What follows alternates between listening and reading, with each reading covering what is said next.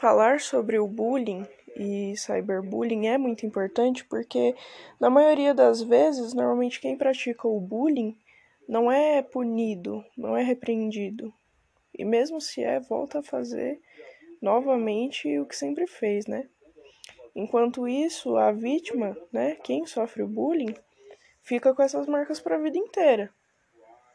Infelizmente, é uma coisa muito comum que acontece né, é, nas escolas ou na internet, né, que é o caso do cyberbullying. Na internet, eu acho que é pior ainda porque a pessoa pode se esconder atrás de um é, perfil anônimo e não vão saber nem quem é ela, ela pode falar o que ela quiser, né? Infelizmente, e quem sofre vai ficar pensando naquilo.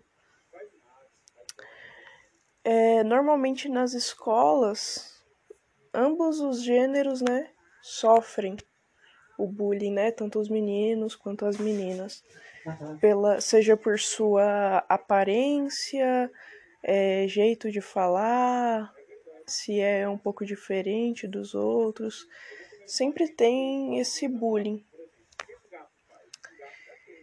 E é uma coisa que é preciso ser falada, é preciso ser conversada, porque se não for conversada, né? Se não tocarmos nesse assunto, não vai acontecer nada. Vai continuar como sempre foi, não vai mudar de uma hora para outra. Por isso que é importante é, não só se importar com as pessoas que sofrem e as que praticam o bullying, como é, ter ações, né? Para que seja feita alguma coisa, seja campanhas sobre bullying, seja por meio de. É,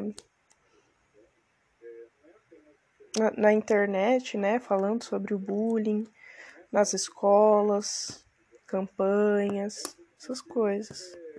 Jeito de falar, se é um pouco diferente e, dos outros.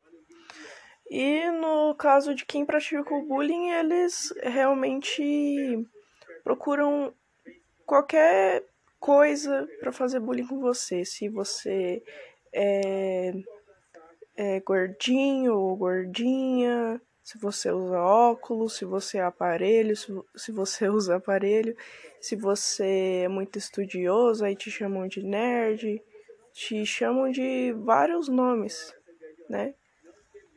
E é, quem sofre fica sentido com isso. Não é.